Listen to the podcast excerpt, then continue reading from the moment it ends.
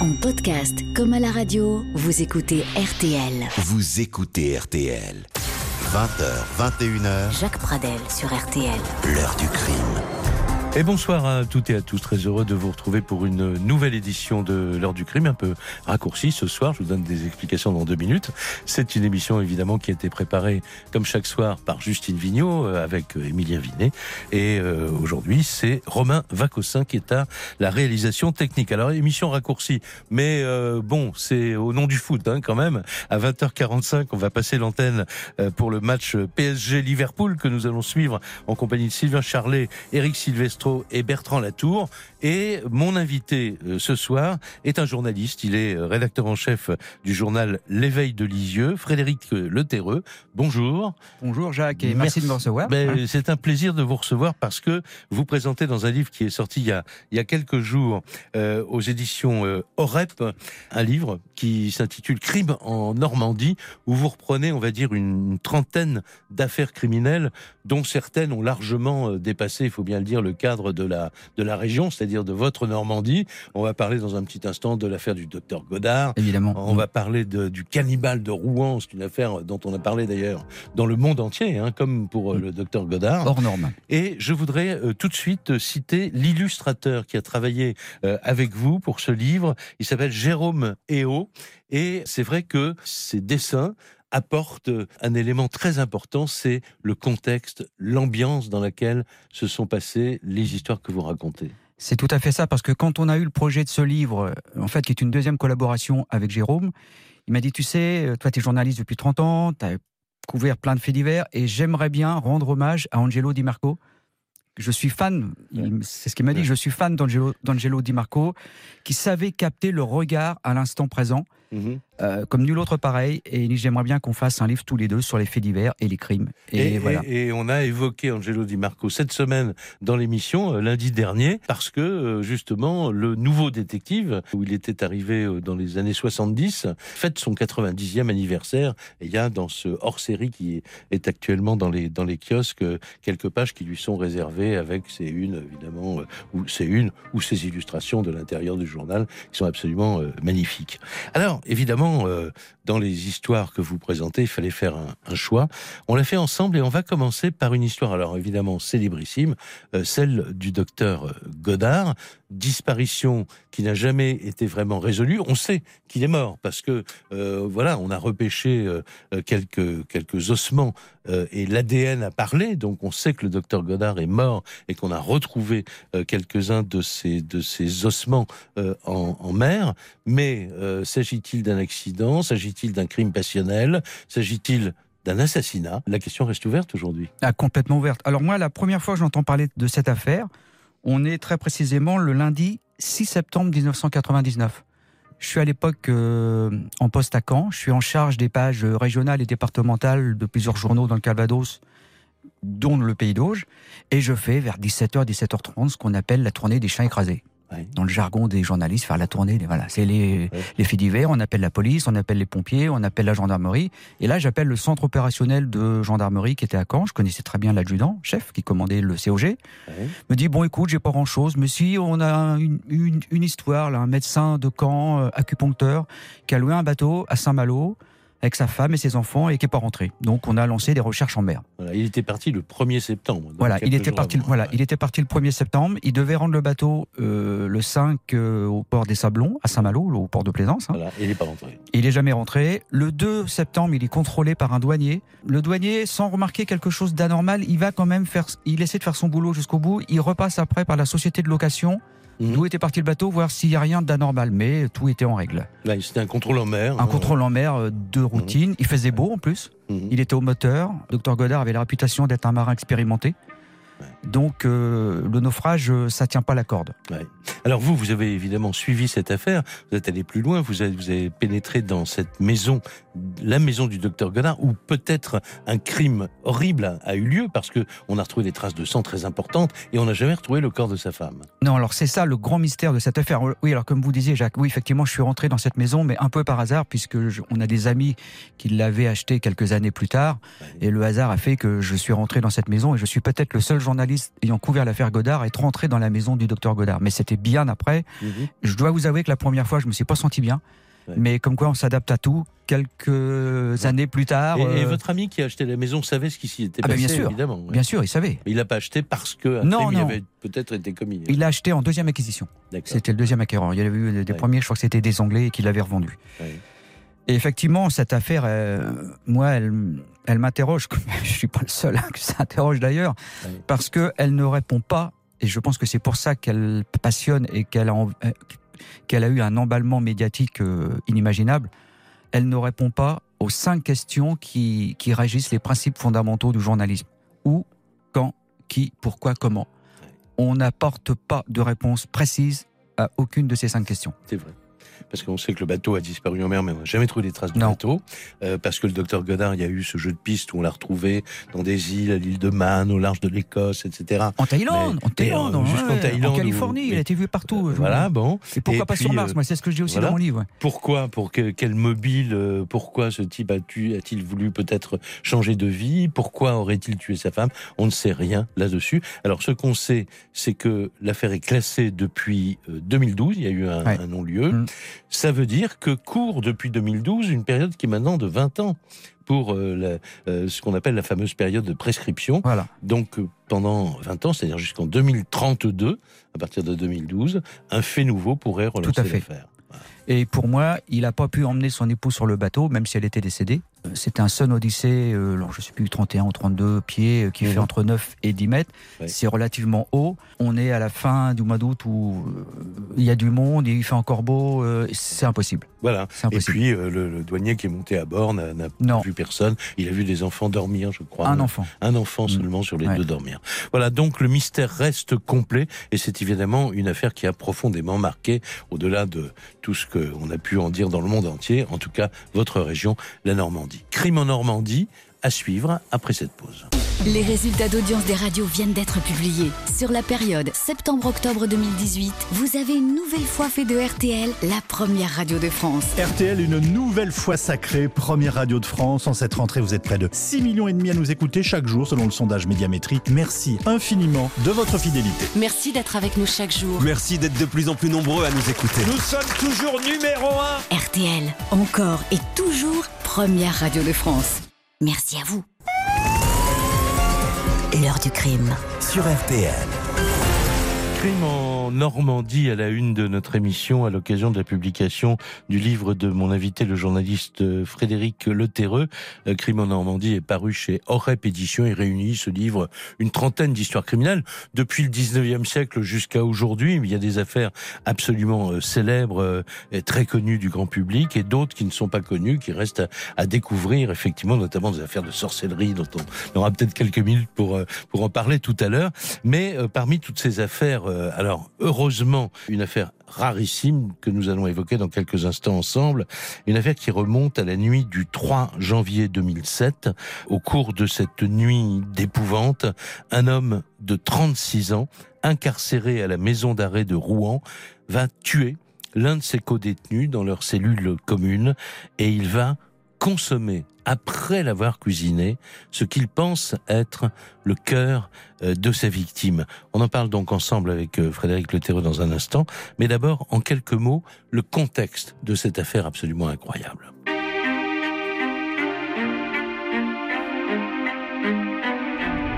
2 janvier 2007. À la maison d'arrêt de Rouen, la cellule 26 est située dans le secteur 2, au rez-de-chaussée d'un des longs bâtiments principaux en briques. Une partie calme de la prison Bonne Nouvelle. La pièce est étroite, 11 mètres carrés, deux lits superposés, une petite table carrée, un coin cuisine avec un réchaud. Le reste de l'espace est occupé par un cabinet de toilette de fortune composé d'un vieux lavabo et d'une cuvette mal cachée par un simple muret euh, d'à peine un mètre de haut. Tout est soigneusement rangé, comme dans un bateau. L'ordre est indispensable pour cohabiter à plusieurs dans un espace aussi réduit. Depuis plusieurs mois, deux détenus y vivent dans cette cellule, semble-t-il d'ailleurs sans problème. Il s'appelle David Lagru et Nicolas Coquaigne. Lagru, lui, c'est un multiréciniviste qui, depuis 14 ans, fait des allers-retours réguliers en prison pour des faits de, petite criminalité. Il se comporte comme un dur, mais en fait, c'est son co-détenu qui mène le jeu et qui décide de tout. Coquaigne, lui, on l'appelle tête de mort ou encore le tatoué. C'est vrai qu'il a un aspect physique euh, inquiétant, presque toujours habillé en treillis, hirsute, barbu. Il est tatoué sur toute la moitié droite du visage, ce qui lui donne euh, un aspect effrayant. Un ensemble de traits bleus sur le front censé représenter un ange. Des larmes rouges de sang lui coulent sous l'œil et un début de crâne humain s'esquisse sur la joue et se perd dans la barbe. Avec son nez fort, ses épais sourcils qui lui dessinent une barre au-dessus des yeux, il a une gueule qui en impose. Officiellement, Coquaigne dit qu'il est incarcéré pour braquage, mais en réalité, il se trouve là pour une affaire de viol. Depuis une semaine, les deux hommes partagent leur petite cellule avec un troisième personnage. Il s'appelle Thierry Baudry, il a 31 ans, Analphabète, il purge une peine de 4 ans pour une affaire d'agression sexuelle sur une handicapée. En moins de 48 heures, Baudry, qui n'est pas très soigneux ni ordonné, va déranger le fragile équilibre qui régit la vie des deux autres, réglé donc comme du papier à musique. Coquaigne et la grue lui reprochent d'être sale, d'aller aux toilettes pendant qu'il mange, de ne pas se laver les mains. Très vite, ils veulent se débarrasser de lui. Le 2 janvier, au retour de la promenade, Coquaigne découvre que les toilettes sont bouchées avec quatre rouleaux de papier hygiénique. Il soupçonne aussitôt Baudry d'avoir fait exprès. Le ton monte, le tatoué se rue sur son co-détenu, mais la grue s'interpose pour calmer le jeu. S'il ne part pas, je vais le tuer, marmonne Coquaigne. La nuit passe. Au cours de leur ronde, les surveillants ne notent rien de particulier. Mercredi 3 janvier, 7h05, le gardien de la division 2 procède à l'appel de la cellule 26. Coquaigne et la grue répondent présent. Baudry demeure silencieux. Le gardien ouvre alors la porte de la cellule, il s'approche du lit superposé où Baudry semble continuer à dormir. Nicolas Coquaigne, qui est en train de lasser ses chaussures, pointe du doigt le chalit et lance froidement Il bougera pas, chef. Je l'ai fumé et j'ai mangé son cœur. Alors, cette incroyable affaire euh, fait la, une de tous les médias euh, après un, premier démenti catégorique.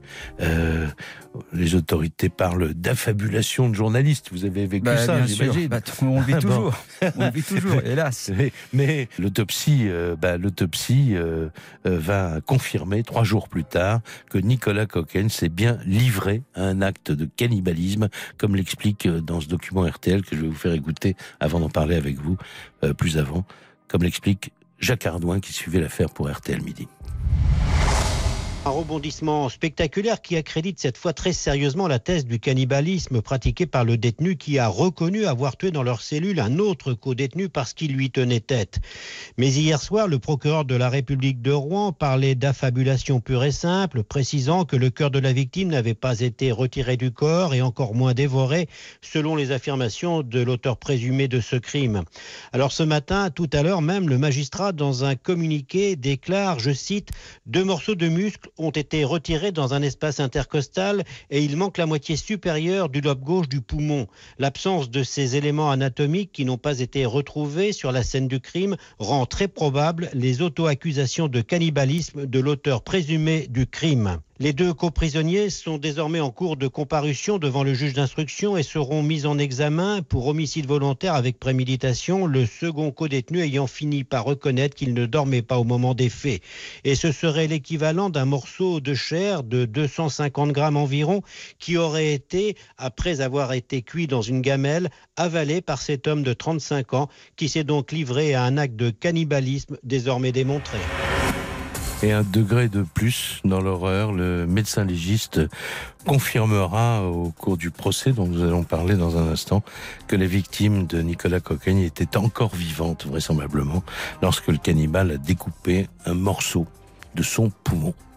Une pause tout de suite, on en a besoin. Et après, on retrouve mon invité et on vous parle de la manière dont il a couvert cette affaire. L'heure du crime sur RTL. L'invité de l'heure du crime ce soir, Frédéric Leterreux. Il est journaliste, rédacteur en chef au journal L'éveil de Lisieux et il vient de publier Crime en Normandie chez Orep euh, Édition avec euh, les illustrations de Jérôme Eo euh, et on parlait de Angelo Di Marco. Je dois dire que voilà, Angelo Di Marco, c'est toute une période, mais il a qu'à bien se tenir parce que je trouve que le témoin est bien passé. Hein, oui, il a un génial coup de crayon. Entre dessinateurs. Alors, Frédéric Leterreux, j'ai fait une erreur il y a un instant. Je disais que vous avez couvert l'affaire. Non, vous n'avez pas couvert celle-là, elle était dans les archives de votre journal, évidemment. Voilà, absolument. Mais ça me paraissait important de la mettre dans ce livre. Parce que moi, donc, je suis journaliste depuis plus de 30 ans maintenant. J'ai fait déjà trois hors-séries sur les faits divers dans le Calvados. Donc, j'ai épluché les, les, archives de nos journaux d'une période qui couvre les années 1860 à nos jours. Je n'ai pas trouvé à aucun moment une affaire aussi abominable que celle-là. Quelqu'un qui tue un autre homme pour lui manger un bout de poumon c'est ça dépasse tout ce qu'on veut. Quoi. Voilà. Et ce qui dépasse encore plus tout ce qu'on veut, je ne sais pas ce que vous allez dire, je ne me souviens plus exactement ce que vous avez dit dans le, le, chapitre que vous lui consacrez, ça pose la question de la folie. Euh, est-ce que ce type était pas mieux dans un hôpital psychiatrique quoi? Ça, c'est la grande question. Euh. Oui, oui, c'est ce qu'a euh, évidemment soulevé l'avocat de la défense pendant sa plaidoirie. Il a cité, je ne sais plus quel philosophe, de, plus, voilà, en, en, en, disant on ne juge pas un fou. Bah Mais voilà, force est de constater qu'il avait été reconnu apte à une sanction pénale pour comparaître devant la justice des hommes. Donc c'est pour ça que Nicolas Cogagne a, comparu devant la cour d'assises de Rouen. Voilà, et il est en prison, il a été, euh, il a été condamné... 30 euh, ans de réclusion. Effectivement, à 30 ans de réclusion criminelle avec 20 ans de, peine de sûreté. Mm. Alors vous, qu'est-ce que vous retirez de cette affaire? Parce que en fait, euh, le, grand mérite de votre livre, c'est de présenter ces affaires, mais c'est pas du tout pour le côté morbide ou gore. Là, bon, malheureusement, on est au cœur bah, de l'horreur. C'est hein, factuel, là, voilà. Oui, mais vous, vous décryptez ces histoires. Bien sûr. Vous essayez de trouver le sens qu'elles ont, ou voilà, qu'est-ce qu'elles ont à nous apporter, quoi, en fait. La personnalité de ce type. Euh, mon sens chaotique, euh, fracassé de la vie, comme la victime. Oui, était aussi esquinté. Euh, vous le disiez tout à l'heure, fort justement, échec scolaire sur toute la ligne, incapable de retenir quoi, quoi que ce soit à l'école. Et pour moi, c'est un échec de l'administration pénitentiaire ou de la justice qui a mis dans la même cellule un fauve, appelons un chat, enfin, oui, quelqu'un qui tue un, autre homme pour lui manger un bout de poumon, si c'est pas un fauve, qu'est-ce que c'est? Absolument. Alors, le, je ne sais pas si la victime était un agneau, mais ça devait être quelqu'un de faible physiquement. Bien sûr. En plus. Puis qui a été pris comme tête de turc, quoi. Tête de turc. Il hein. faut savoir que Nicolas Cogagne, lui, était en détention provisoire pour une tentative de viol. Ce qu'il n'avait pas dit. Il se faisait passer un peu pour un caïd, voilà que, euh, tandis que Thierry, la victime, lui, était effectivement euh, incarcéré pour une tentative de viol. Et quand on sait que derrière les barreaux, comme on dit entre, guillemets, les pointeurs sont pas forcément les bien vus, euh, lui, il était faible physiquement. C'était une chronique d'une catastrophe annoncée pour moi. Alors, justement, on parlait de la personnalité de l'accusé. Elle a été euh, étudiée, cette personnalité, comme c'est souvent le, cas dans un jury, euh, de, dans un, devant une cour d'assises. Le procès de Nicolas Cocagne s'est ouvert le 21 juin 2010 et justement, la première audience était consacrée à la personnalité de l'accusé, mais aussi au témoignage de sa compagne. Écoutez ce que le, papier de Frédéric Veil qui suivait pour nous euh, cette affaire. Au-delà de l'aspect physique de Nicolas Coquaigne, au-delà de ses tatouages qu'il porte sur la partie droite de son visage, l'accusé a été dépeint aujourd'hui comme un garçon qui n'a jamais réussi à contrôler ses pulsions et ce depuis son plus jeune âge puisque comme l'a expliqué sa mère adoptive, les problèmes ont commencé à la maternelle. Ensuite, on a fait tout ce qu'on a pu, mais ça a été l'escalade. Effectivement, l'enfant turbulent est vite devenu adolescent ingérable, puis jeune homme violent qui a même séquestré et tapé ses parents pour leur soutirer de l'argent Cocagne faisait peur à ses proches, comme il pouvait être violent avec sa compagne, mère de ses deux enfants, à qui il imposait des relations sadomasochistes pour calmer ses pulsions, ce qu'a confirmé la jeune femme cet après-midi à la barre. Il est, quand je disais violent, bah, c'est des rapports, rapports sado-hard, mais très, très, très hard. C'est acte de barbarie. Enfin, j'étais taillée au cutter. Euh, pour leur cigarette, il m'avait creusé ma tombe. Euh, il voulait la montrer à mes enfants après. Mais euh, bon, j'ai mis ça sur le compte de sa maladie, que ce soit la justice ou les gens compétents, psychiatres, euh, médecins, auraient dû faire leur boulot, peut-être plus l'écouter, comme je disais tout à l'heure à la barre. Et bah, malheureusement, l'irréparable est arrivé. L'irréparable, c'est justement la raison qui pousse Nicolas Cocagne devant ses assises, où il encourt la réclusion criminelle à perpétuité. Voilà, comme vous le rappeliez, euh, il a été condamné à 30 ans de réclusion suivant donc euh, les, la demande de, l'avocat général, avec cette période de 20 ans de, de sûreté. Il faut ajouter quelque chose euh, Frédéric Le Terreux, c'est que le témoin, il y avait un témoin, c'était celui qui était le co-détenu. Mm. D'abord, dans un premier temps, a dit je dormais, j'ai rien vu. En fait, après, on a compris qu'il avait tout vu. Il a bénéficié d'un non-lieu. Oui, absolument. Mais mm. il avait été le témoin euh, direct, euh, direct et passif de tout ça. Et en fait, il, s'est suicidé, je crois. Oui, oui, il s'est donné la mort euh, deux ans après. Euh, je me demande si c'est pas la prison du Mans. Mais moi, je crois qu'il n'a rien dit tout simplement parce qu'il avait la trouille. Oui, bien sûr. Et il avait peut-être, passez-moi l'expression, euh, la trouille aussi de passer lui aussi à la casserole. Oui. C'est le, cas de le dire, absolument. Mm. Voilà, donc euh, cette histoire, euh, elle est horrible, elle est terrible, c'est certainement euh, pratiquement unique et heureusement dans les annales criminelles. Il y a d'autres histoires dans ce livre et on va en évoquer une dans la séquence suivante de cette émission qui sera la dernière ce soir puisqu'après il y a le foot, hein, je rappelle, à partir de 20h45. Alors c'est une histoire, je suis en train de l'annoncer avec un sourire parce que l'histoire de papy flingueur, de criminalité aux cheveux gris font toujours un peu sourire, mais là on va voir que ça s'est très très mal terminé pour cette affaire que là, pour le coup, vous avez mm. euh, suivi et on va en parler dans un instant. Retour de l'heure du crime Jacques Pradel sur RTL. Ah, évidemment, ce soir avec Frédéric Le Terreux, on, a choisi de vous parler d'histoires euh, contemporaines. Enfin, il y a des histoires passionnantes qui remontent au 19e, au début du 20e siècle aussi, et qui valent leur, leur, pesant, parfois de moutarde.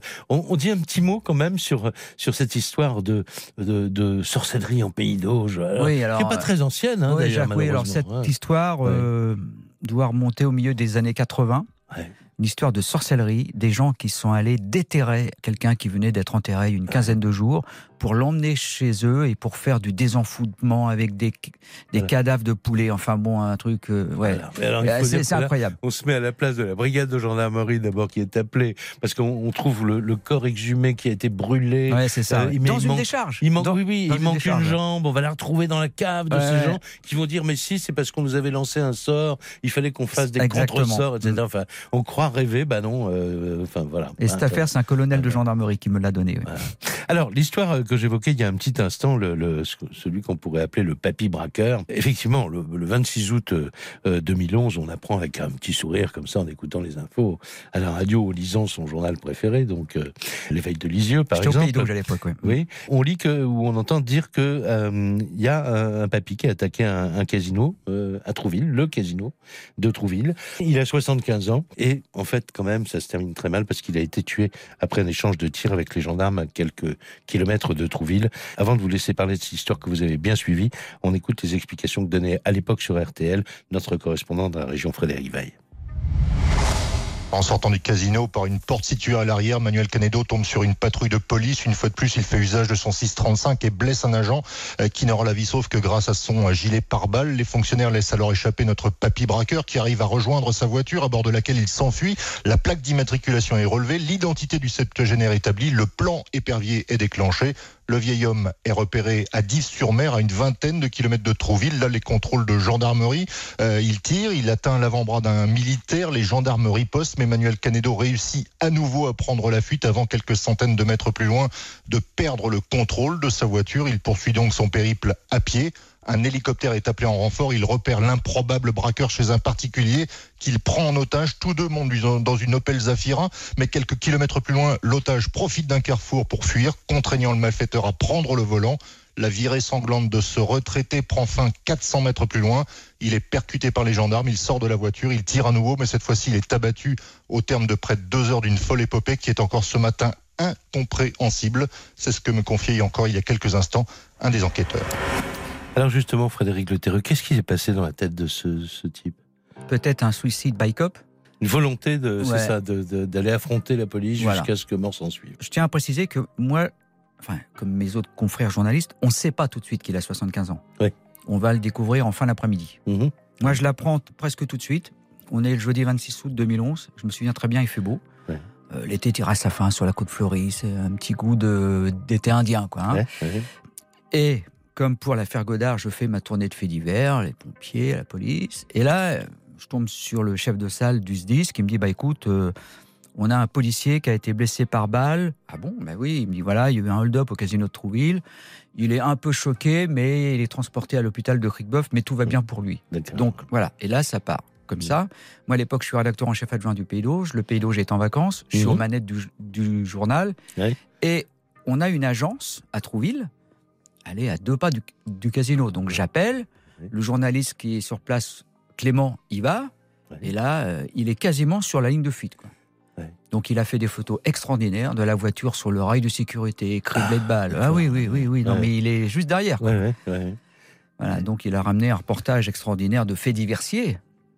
Bien sûr. Et moi, je vais apprendre, euh, allez, peut-être pas en fin d'après-midi, mais vers 16h30, 17h, qu'effectivement, c'est un papy de 75 ans, complètement inconnu des services de police et de justice.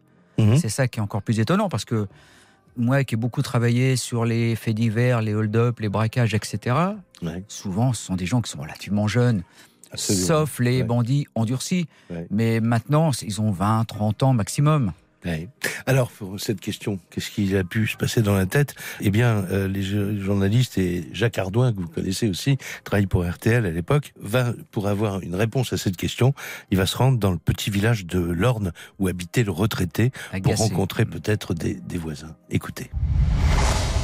Agacé, grosse bourgade de 2200 habitants, personne ne connaît Emmanuel Canedo, pas même le maire qui ne l'a jamais vu. L'homme habite une modeste demeure grise au fond d'une impasse. L'une de ses voisines, Aimée, décrit un homme à double facette, à la fois discret et tranquille, mais aussi capable de colère. Beaucoup surprise même. On savait bon, qu'il avait des moments de violence, mais de là à braquer quand même, ça fait beaucoup. À son âge en plus. Il était calme, hein. on le voyait pas beaucoup. Hein. On se disait bonjour, bonsoir, euh, voilà quoi. Hein. À part ça, on le voyait pas beaucoup. J'ai mon jardin juste à côté. Et c'est vrai que dès qu'il y a un truc qui lui plaît pas, euh, il gueulait quoi. Hein. Il était très possessif. Hein. Apparemment, il aimait bien les casinos, donc euh, est-ce qu'il est a perdu beaucoup ou pas?